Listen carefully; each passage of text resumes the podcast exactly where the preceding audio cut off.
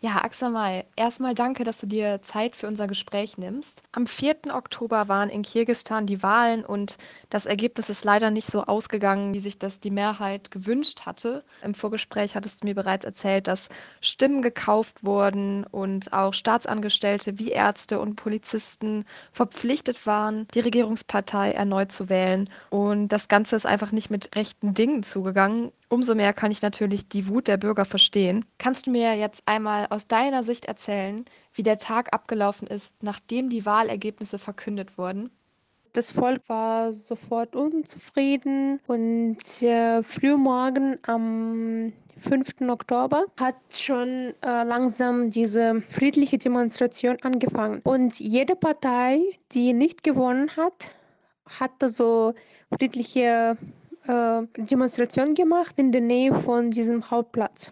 Äh, mit jeder Stunde äh, sind mehr und mehr Leute angekommen und gegen 4, 5 Uhr am Nachmittag gab es schon am Hauptplatz über 30.000 Teilnehmer. Aber das war so alles friedlich und das Volk wollte einfach so eine Erklärung von der Regierung haben, damit Präsident kommt raus auf den Hauptplatz und sagt etwas, also eine Rede hält. Aber der hat das nicht gemacht. Und das Volk hat gesagt, wir werden so drei Stunden ungefähr warten und danach machen wir, was wir wollen. Das hört sich ja jetzt alles noch recht friedlich an, aber dabei ist es ja nicht geblieben. Es gab Ausschreitungen und die Regierung hat auch eingegriffen. Die Demonstranten haben auf eine Erklärung des Präsidenten gewartet, die letztendlich nicht gekommen ist. Wie ist es also weitergegangen?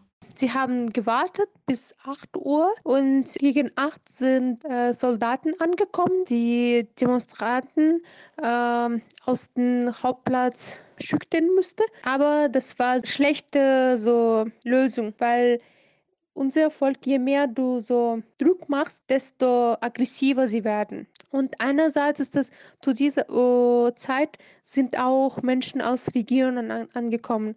Aus Istanbul, aus Khoshkor und aus Süden von Kirgisistan. Und äh, diese und interessant ist, dass, das, dass die friedlichen Demonstranten sind schon nach Hause gegangen, weil sie Soldaten gesehen haben und so weiter. Und aber die Leute, die aus den Regionen angekommen sind, sozusagen ein bisschen aggressiver und ein bisschen ähm, mutiger. Leute sind auf dem Hauptplatz ge geblieben. Und äh, gab es ein paar Widerstände zwischen Soldaten und Demonstranten in der Nacht am Abend. Und viele wurden auch verletzt. Und gegen 3 Uhr, ich glaube, in der Nacht wurde unser Parlamenthaus verhaftet, also von dem Volk. Und so hatten wir so dritte Revolution. Also die dritte Revolution ist geschehen. Die alte Regierung wurde quasi vom Thron gestürzt. Das heißt aber jetzt gleichzeitig auch, dass es erstmal niemanden gibt, der regiert. Was ist denn in diesen Tagen ohne Regierung geschehen? Also meiner Meinung nach, diesen Tagen nach der Revolution waren am schlimmsten. Also in der Nacht, als unser Parlament, Regierung wurde festgenommen, sind auch ein paar politische Menschen, die im Gefängnis waren, sie wurden freigelassen. Nicht alle gute Leute sozusagen wurden freigelassen. Es gibt auch ganz komische Leute. Und am nächsten Tag, das war wirklich ein großes Haus. Wir hatten keine Regierung, keinen Präsident. Doch, wir hatten damals Präsident, aber der wollte nicht rauskommen zum Volk. Und alles war chaotisch. Viele Leute sind aus den Regionen gekommen. Und dann sind in der Stadt ganz komische Männer rausgekommen und sie wollten diese große Kaufhäuser erobern und Hotels und so weiter. Und äh, die Einwohner von Bischkek, die haben so in der Nacht am Abend diese so Hotels, Kaufhäuser, große, wo man etwas klauen könnte, geschützt sozusagen. Und da war auch mein Mann dabei, Daniel.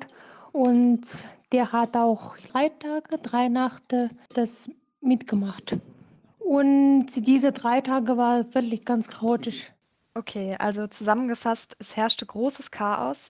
Allerdings, was mir jetzt noch irgendwie unklar ist, du hast erzählt, dass komische Männer in die Stadt gekommen sind, um Geschäfte und Hotels auszurauben. Weiß man denn auch, wer diese Leute waren und wieso sie das gemacht haben? Diese komischen Männer die sind sozusagen dritte Macht.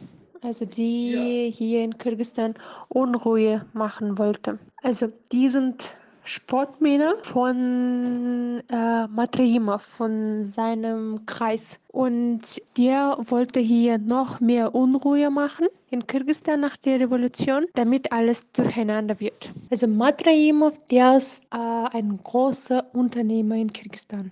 Der hat vieles so illegal gemacht und ganz viel, Wahnsinn viel Geld geklaut. Und viele sagen, dass der hat auch unseren Präsident finanziell unterstützt. Deswegen diese Person hatte große Ma äh, Macht in Kirgisistan. Ja, und natürlich, der wollte äh, Macht nicht verlieren und seine Regierung nicht abgeben. Verrückt. Die Lage hat sich ja dann zum Glück auch nach drei Tagen stabilisiert. Kurz darauf kam dann auch der neue Präsident an die Macht. Er heißt Chaparov und war auch einer der politischen Personen, die in der Revolutionsnacht aus dem Gefängnis freigelassen wurden. Ich weiß nicht viel über ihn, außer dass er ein Oppositionsmitglied war und sich in der Vergangenheit gegen die Ausbeutung der Goldminen in Kirgistan eingesetzt hat. Allerdings weiß ich auch, dass er nicht auf legalem Wege an die Macht gekommen ist.